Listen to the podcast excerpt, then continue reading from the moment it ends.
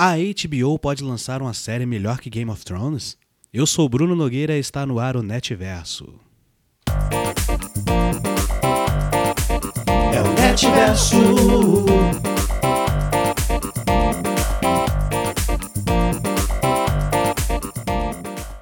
Sejam todos muito bem-vindos. Esse é o episódio número 1 um do Netverso. E hoje nós vamos falar sobre House of the Dragon, a série da HBO que estreará em 2022. A série vem sendo chamada de spin-off de Game of Thrones, mas na real ela não é um spin-off porque ela é canônica. Ela se passa 200 anos antes da série Game of Thrones. Então ela não chega a ser spin-off porque foi escrita pelo Martin.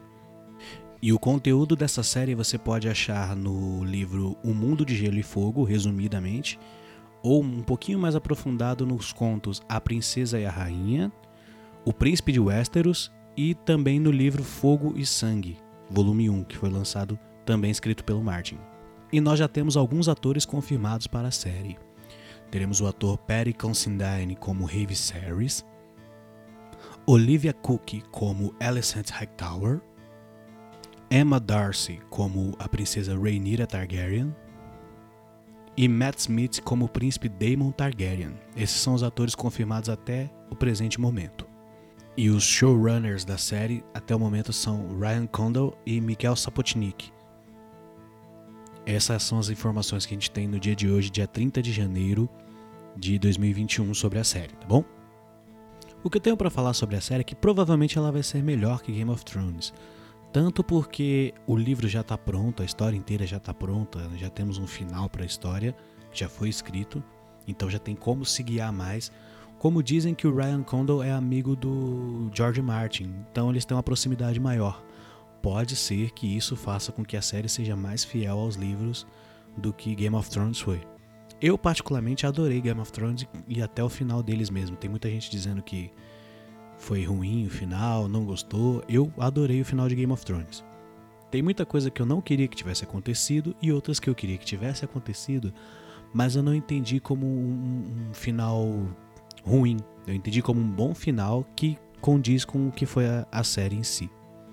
Mas House of Dragon eu acho que vai ser melhor porque a história dela é melhor. Uh, a Guerra dos Cinco Reis e o finalzinho lá com a Daenerys é um pouco inferior à Dança dos Dragões, que, segundo os personagens que foram revelados da série e os atores, deve ser a história que vai se tratar a série em si. Alguns vazamentos da série dizem que ela na primeira temporada deve se focar mais no Daemon Targaryen e na Alicent Hightower como o foco principal da série. E o que faz sentido com o enredo que eu vou contar daqui a pouco para vocês. Faz muito sentido que seja assim mesmo. Essas são as notícias que se tem até agora. E eu vou entrar no enredo já já, mas antes eu quero avisar para você que não gosta de spoiler. É, pode fechar o, episódio, sair, eu não, eu não vou achar ruim não, porque eu vou dar muito spoiler a partir de agora. E a série ela tem muita reviravolta, então se você quer se surpreender com a série, eu não recomendo ouvir os spoilers. Mas se assim como eu, você não liga para spoilers, pode ficar. É, só segue a gente lá no Instagram, é, podcastnetverso, tá bom? Segue a gente lá que tem sempre os bastidores, interação com, com os seguidores e a gente tá sempre por lá, tá bom? Eu já dei tempo suficiente para você sair, você que não gosta de spoilers. Então eu presumo que quem ficar a partir de agora não tem problema com spoilers e eu vou poder falar do enredo da série, tá bom? Bora começar. Antes do início da história, eu preciso contextualizar um pouco para vocês o que é a Casa do Dragão, o que é os Targaryens em si.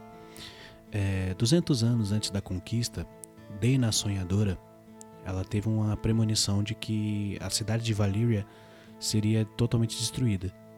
Ela tem, tinha muitos vulcões e teve, e teve uma catástrofe lá que afundou a ilha e tudo mais.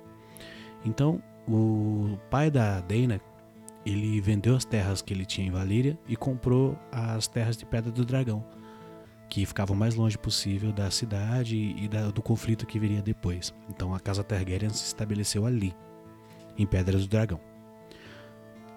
200 anos depois disso, Aegon Targaryen resolveu conquistar os Sete Reinos, após uma, uma discussão que ele teve com um dos reis. ele olhou o reino em conflito de Westeros e decidiu unificar os reinos. Então teve toda aquela guerra da conquista que quem é fã já conhece, que foi Aegon, Visenya e Rhaenys, suas irmãs e esposas que conquistaram os Sete Reinos, junto com a ajuda do meio-irmão do Aegon, o Lord Orys Baratheon. Porém, a casa Targaryen sempre foi amiga da casa Velaryon, que são casas praticamente irmãs por ascendência valeriana. Então os Velaryon sempre foram apoiadores dos Targaryen. Até por isso eles não são muito mencionados em Game of Thrones, porque quando os Targaryen caíram, os Velaryon também caíram por consequência. Mas eles sempre foram muito, muito próximos, uma casa da outra. Inclusive o próprio Aegon e suas irmãs são filhos de uma Velaryon. O reinado do Aegon depois das guerras, na verdade, ele foi mais de diplomacia e unificação dos sete reinos um só, do que qualquer outra coisa. Ele gastou grande parte do seu reinado também construindo Porto Real ou King's Landing, como é dito na série. E quando ele morreu, ele tinha dois filhos. O primeiro e herdeiro dele com a rainha Rhaenys era Aenys Targaryen. E o segundo filho dele com a rainha Visenya era Maegor Targaryen. Aenys, quando assumiu o trono, ele era um rei um pouco festeiro, gostava de bailes, poetas, música, mas ele tinha poucas inclinações marciais. Ele não era muito bom com a espada. Ele era ok, mas não era muito bom. E ele era um cara muito titubeante, ele não tomava decisões firmes, ele sempre estava em dúvida do que fazer, sempre instável ali. Já o Maegor, ele era tipo a montanha do tempo dele, sabe? O Clegane do tempo dele. Era muito focado em batalha, em luta, e ele era meio louco da, da cabeça. Realmente. Durante o reinado do Aenys, a igreja, que é o, o, a fé dos sete, implicou muito com Aenys por ele ser filho de dois irmãos. É, isso é um costume comum entre os Targaryens, mas nos Sete Reinos era visto como uma aberração. Eles deixaram o Aegon passar muito pelas atitudes do Aegon, por ele ser firme, ser forte ali. Quando eles viram que o Aenys era frágil, fraco mesmo, eles resolveram se levantar contra o rei, por ele ser um rei abominação, como eles chamaram tal. O Aenys ele teve muito problema com isso, então ele acabou tendo problema de saúde, morreu cedo. Deixou herdeiros, mas morreu cedo. Só que quando ele morreu, a fé já tinha muita força, eles tinham a fé militante, que era um, o exército de cavaleiros dele e mais os guerreiros comuns. Inclusive, em Game of Thrones, não ficou claro isso, mas é, são esses cavaleiros que o Alto Pardal está tentando reviver. Lembra que lá na série o Lancel Lannister tem uma estrela tatuada na testa e tal, é tudo forte lá, Inquisição e tudo mais? É por conta dessa época da fé militante. Então o Alto Pardal vai até o Rei Tommen para tentar reviver a fé militante. E a Cersei explode o, o septo lá. Então, nessa época do Aenys, a fé militante ganhou muita força. Quando ele morreu e o trono deveria ter passado para o filho dele, o Maegor tomou o trono para ele. E o Maegor é chamado de Maegor o Cruel pelo que ele fez quando foi rei. Ele acabou, dizimou com a fé militante, teve muito problema, ele foi muito cruel e ele terminou a Fortaleza de Maegor, que é um castelo menor dentro da Fortaleza Vermelha, por isso que chama Fortaleza de Maegor. Ele construiu aquelas passagens secretas que o Varys usa na, na, na série. Ele construiu aquelas passagens secretas e mandou matar os pedreiros para ninguém saber os segredos da fortaleza. Então por aí você já tira o porquê que ele é chamado de Maegor o Cruel. Um tempo depois ele também faleceu no trono e o trono passou para um dos filhos do Aenys, que se chamava J. Harris Targaryen. E é no reinado do J. Harris que acontece a sementinha que vai dar na House of Dragon, na Dança dos Dragões. J. Harris assumiu o trono com a difícil missão de apaziguar o reino da guerra que o Maegor tinha feito. Ele precisava unificar os reinos de novo e se entender com a fé. O que ele conseguiu habilmente. É, um, o melhor amigo do J. Harris era um septão chamado Barth ele propôs que fosse criado a lei da excepcionalidade dos Targaryens. É, ele alegava que os Targaryens, por nascer numa cultura diferente, por ser montadores de dragões, eles tinham a proximidade com os deuses maiores. Então as leis da fé no Sete não se aplicavam a eles. Portanto, a lei da excepcionalidade foi criada para proteger os Targaryen. Então a igreja aceitou essa e eles fizeram meio que as pazes. Então os Targaryens podiam casar entre irmãos, mas os outros senhores não, porque os outros senhores eram teoricamente inferiores aos Targaryen. Também foi Jay Harris quem unificou as leis de Westeros. É, na, nos tempos dos outros reis, cada reino, cada estado, por exemplo, o norte, a Campina, é, o Rochedo Casterly, o Vale, cada principado desse, cada, cada estado desse tinha suas próprias leis e eram regidos pelos seus senhores. Por exemplo, o que o senhor Arryn diria sobre as leis no Vale, valeria. O que o, o senhor Lannister dissesse no Rochedo, valeria, embora todos eles devessem obediência ao Trono de Ferro.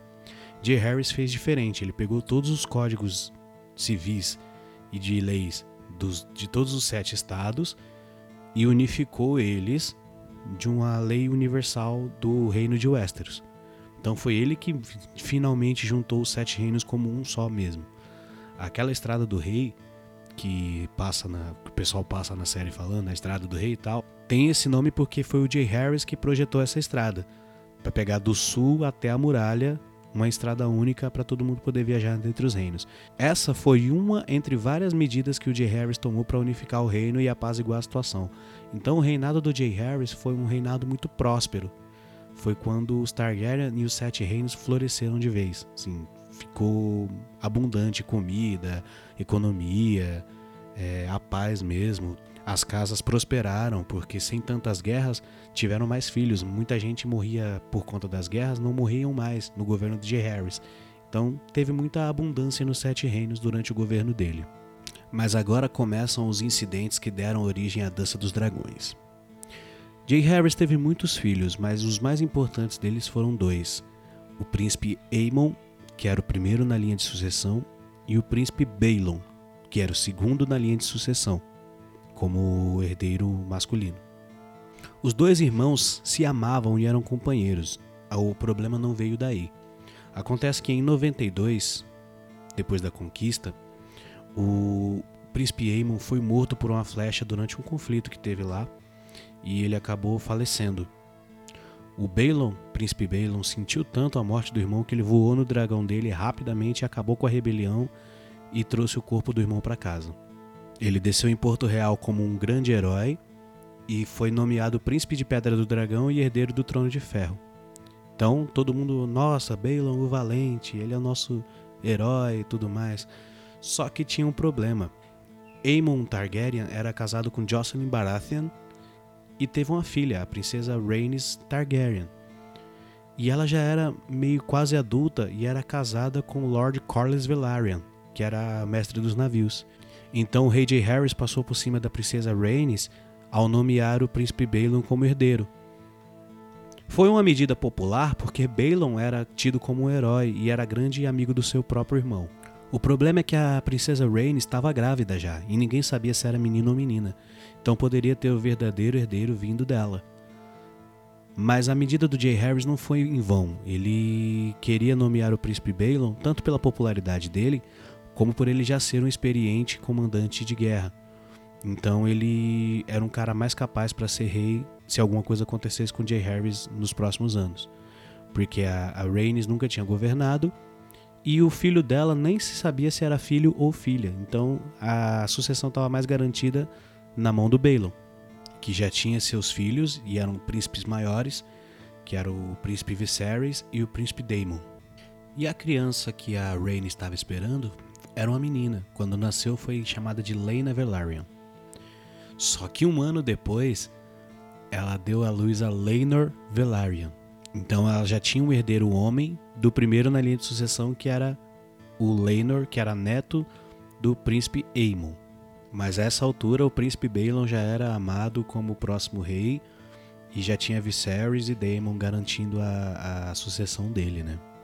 Porém, a casa Velaryon, que era a casa do pai do Laenor, que era o herdeiro, e a casa Baratheon, que era a casa da avó do Laenor, insistiam que o direito era do Laenor, pois ele era neto do primeiro na linha de sucessão, príncipe Aemon. Mais tarde, o príncipe Viserys, filho do príncipe Balon, se casou com Aemma Arryn e o príncipe Daemon se casou com Rhea da casa Royce.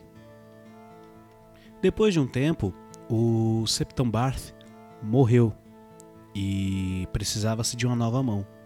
Daí o rei J. Harris nomeou o príncipe Balon como sua mão, para ir já governando enquanto fazia um governo de transição. E ele governou muito bem como mão do rei. E os plebeus já estavam garantindo, o reinado do rei Balon ia ser fantástico tanto quanto do pai. Só que teve um problema. Em 101, depois da conquista de Aegon, o príncipe Balon morreu de apendicite. Na verdade é descrito de outra forma no livro, mas pela característica da doença fica meio claro que é apendicite. E agora? Não tinha mais herdeiro aparente. O que, que se faz?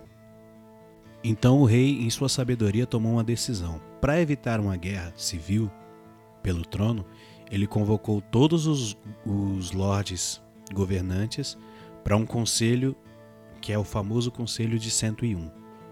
E ele saiu da sala e falou o seguinte: vocês resolvam quem vocês querem de herdeiro e eu vou acatar a decisão de vocês. Eu não quero participar disso para não, não influenciar ninguém. Então foi meio que uma decisão democrática de quem seria o herdeiro ao trono. E muito provavelmente é aqui que a série deve começar, porque é uma grande chance de mostrar muito dos personagens que serão importantes mais para frente e já deixa numa tensão o começo da série. Então provavelmente os primeiros episódios devem ser nesse conselho de 101. Então tinham dois candidatos. O candidato número um era o príncipe Laenor Velaryon, que era filho de Rhaenys, princesa Rhaenys, que era filha do primeiro na linha de sucessão, príncipe Aemon. O segundo candidato era o príncipe Viserys, que era filho do príncipe Balon, que é o segundo na linha de sucessão. Então tinham esses dois candidatos à, à coroa.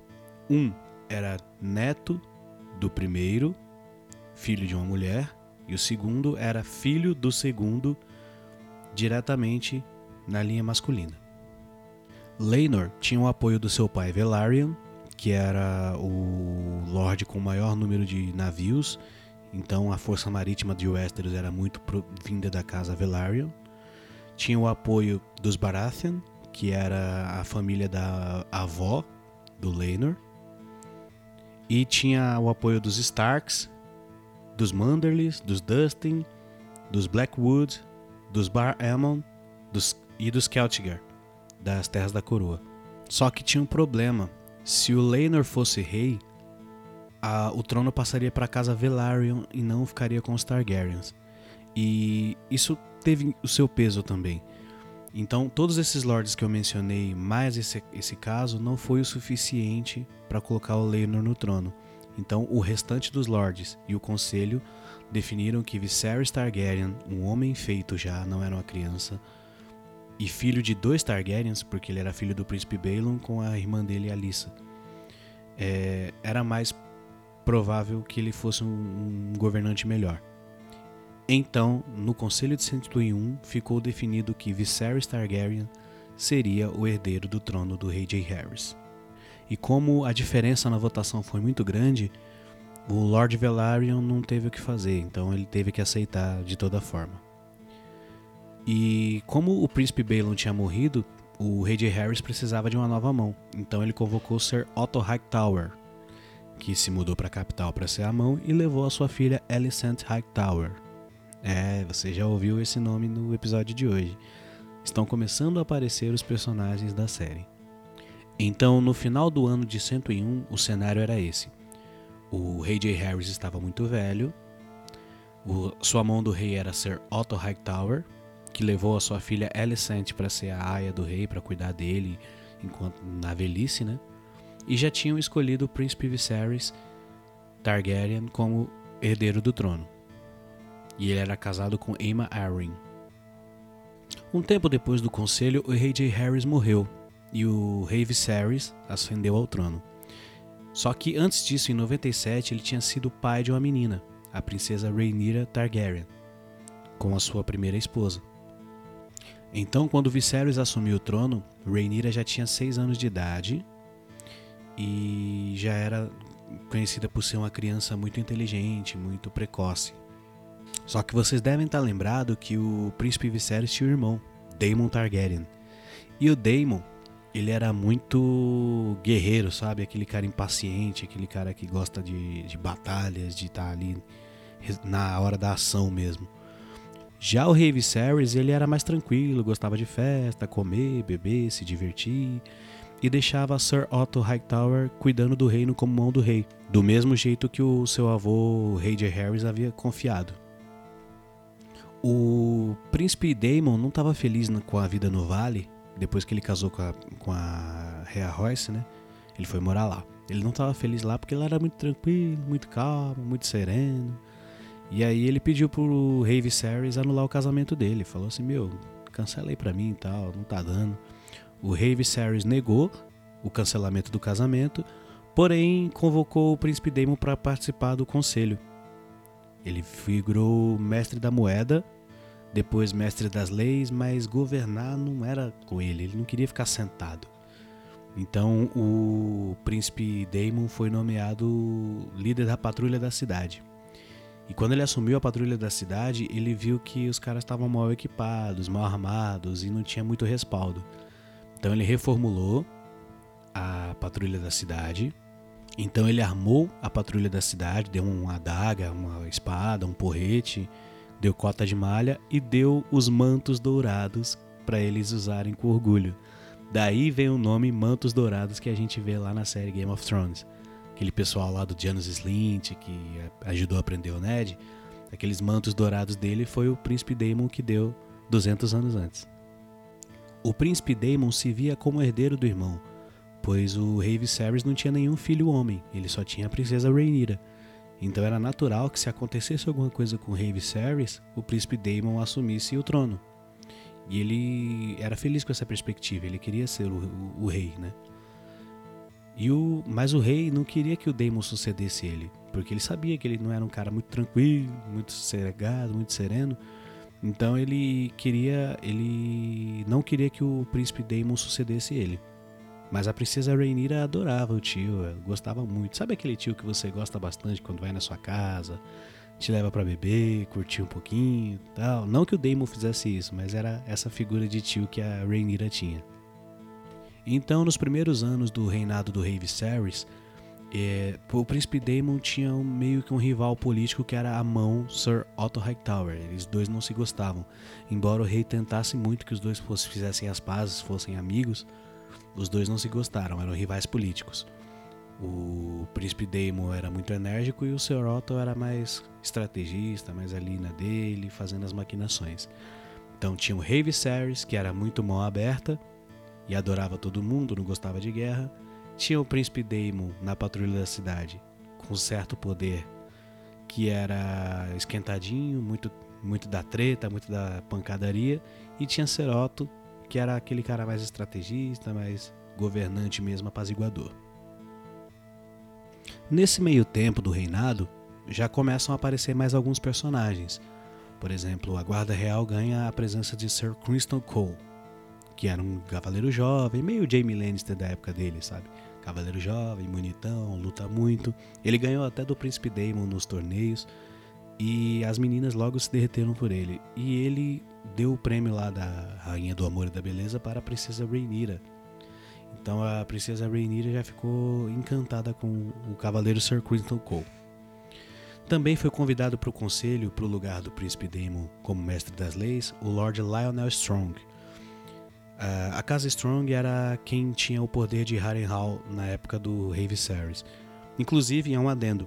Nessa série deve aparecer muitas casas que ninguém conhece porque tem mais nos livros e muitas casas deixaram de existir depois, né? Então, nessa época tem muitas casas nobres que não são tão conhecidas na época de Game of Thrones. Mas voltando a Sir Criston Cole, ele foi nomeado como guarda da princesa Rhaenyra. Ele era o cavaleiro responsável por proteger a princesa Rhaenyra. Já o Lord Lionel Strong, ele levou dois filhos para a capital, o Sir Harwin Strong, que passou a ser o comandante da patrulha da cidade, e o garoto mais novo, o Larry Petorto, que é muito importante. O Larry Petorto é um dos personagens principais da Dança dos Dragões. O ano de 105 foi muito importante porque finalmente o rei Viserys tinha um filho, o príncipe Balon. mas a rainha Aemma morreu no parto e o príncipe Balon não sobreviveu também, morreu um dia depois. Então foi dito que o príncipe Daemon estava dando risada nos bordéis, dizendo ah, ele foi herdeiro por um dia tal. Quando o rei Viserys descobriu isso, ele ficou furioso e resolveu acabar de vez com a questão da sucessão. Ele foi lá e nomeou a princesa Rhaenyra Targaryen como princesa de Pedra do Dragão e herdeira do trono, esquecendo completamente o Conselho de 101 que foi o responsável por colocar ele no trono. E mandou o príncipe Daemon voltar para sua esposa em Pedra Runa, lá no vale. Então, essa nomeação da princesa Rhaenyra como a herdeira, quebrando a lei de Westeros, é a pedra principal da guerra que foi conhecida como Dança dos Dragões e o plot da série House of Dragon. Com a morte da rainha Aemma, o rei precisava se casar de novo, porque o rei não queria que ele fosse pai de um herdeiro homem, mesmo ele nomeando a Rhaenyra.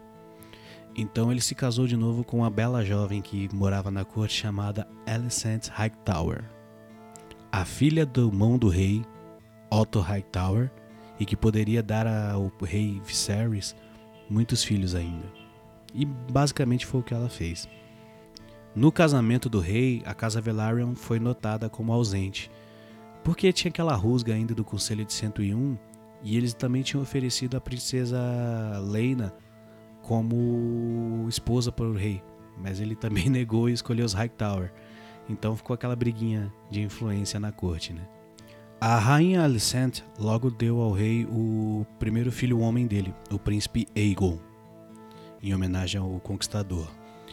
E um tempo depois veio logo o príncipe Aemond, que era irmão do príncipe Aegon, filho do rei Viserys, com a rainha Alicent. Mas mesmo assim o rei Viserys insistia que Rhaenyra era a sua sucessora e começou a levá-las nas reuniões do pequeno conselho. Então a relação de Alicent com Rhaenyra começou a ficar ruim, porque ambas queriam ser vistas como a mulher que governa, ao lado do rei, uma por ser filha e outra por ser esposa. Mas as duas começaram a ter rusgas por conta da questão de sucessão. E logo os próprios lords começaram a se questionar. Se o rei Viserys tinha um filho, por que ainda manter a, o, a Rhaenyra como herdeira? Então começou um burburinho. Pô, se o conselho de 101 pôs ele no trono porque ele era homem, por que, que a gente deve obedecer agora a ele e colocar a Rhaenyra?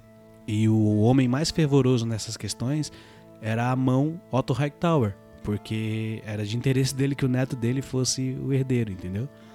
E aí começou uma burburinho aqui, burburinho ali, até que o rei Viserys tirou o Sir Otto Hightower do cargo de mão do rei e deu para Lord Lionel Strong, mesmo com Sir Otto voltando para Vila Velha, local da casa Hightower, ficou um, o séquito da rainha ficou por ali.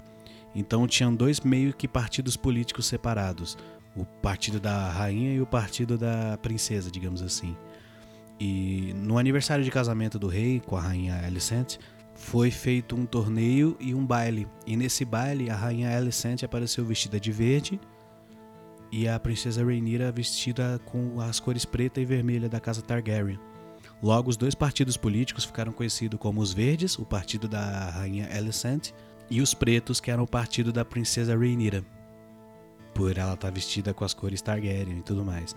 Então ficou bem dividida a corte. O rei tentava de todo jeito fazer tudo ficar em paz ali. Uma hora agradava um, outra hora agradava outra, não queria conflito, queria sempre que tudo tivesse unido mas as pessoas que tinham mais é, perspicácia, digamos assim, conseguia ver que aquilo ali não ia acabar bem. Lord Corlys Velaryon fez amizade com o príncipe Daemon Targaryen por eles partilharem de um incômodo que eram, eram os piratas do Degrau, que é uma região que tem ali na, na costa de Essos, do Mar Estreito ali. Então o príncipe Daemon, por não ter nenhum reino para reinar, ele acabou se juntando ao Lord Corlys para tentar fazer um reino dos degraus. E aí ele ganhou umas guerras lá, tal, virou um líder e eles ficaram muito amigos. Só que Lord Corlys, ele é o pai do Laenor Velaryon. Lembra que ficou de fora do reinado pro Viserys reinar? Então você já vê um terceiro local aparecendo, que é o, a corte do príncipe Daemon, que queria ser o herdeiro do Rave Series. E ele viu na Rhaenyra uma possibilidade disso. Então ele começou a, a ser o tio favorito da Rhaenyra, passar um tempo com ela tal. A Rhaenyra era solteira e tudo mais. Tem esse lance dos Targaryen de casar irmão com tio, com primo, com parente. Então o príncipe Daemon viu logo na Rhaenyra uma oportunidade. E ele também não gostava muito dos sobrinhos, o Aegon e o Aemond. E tem um boato que corre que a Rhaenyra, na verdade, ela amava muito Criston Cole, que era o seu guarda pessoal. Só que o Criston era um guarda de verdade, ele nunca ia largar os votos para tentar algo com a Rhaenyra. E ela pediu pro Daemon ensinar ela a fazer as coisas para conquistar o, o Criston Cole. Esse é um boato só, não é nada confirmado, mas é muito provável. Tanto que tem uma briga secreta do Rave Viserys com o Príncipe Daemon, que ninguém sabe o motivo do porquê, mas o Príncipe Daemon foi exilado logo após essa briga com o Rei Viserys. Então, tem um fundinho de verdade aí. A princesa Rhaenyra completou 16 anos quando nas crônicas se torna maior de idade. E logo ela poderia se casar. A rainha Alicent ofereceu o, o, irmão dela, o Aegon, para eles se casarem logo para não ter problema essa questão da sucessão. Os dois iam reinar juntos e tudo mais. Só que o rei Viserys não quis porque eles nunca se deram bem de verdade. Então estava fora de cogitação. Diferentemente disso, o rei Viserys ofereceu o noivado ao Laenor Velaryon, que fora concorrente dele antigamente pelo trono, agora já tinha 19 anos, 19, 16, é um, é um número bacana ali. Só que tinha um boato que o Lord Laenor não gostava de mulher, porque ele nunca tinha tido nenhuma namorada, nenhuma nenhuma ficante de taberna, nada do tipo, nunca tinha sido descoberto nada dele. E ele passava muito tempo com escudeiros e tal, então começou a ter aquela suspeita que sempre tem. Mas o rei não quis saber e resolveu casar eles mesmo assim. A Rhaenyra não queria casar com Laenor por conta desses boatos.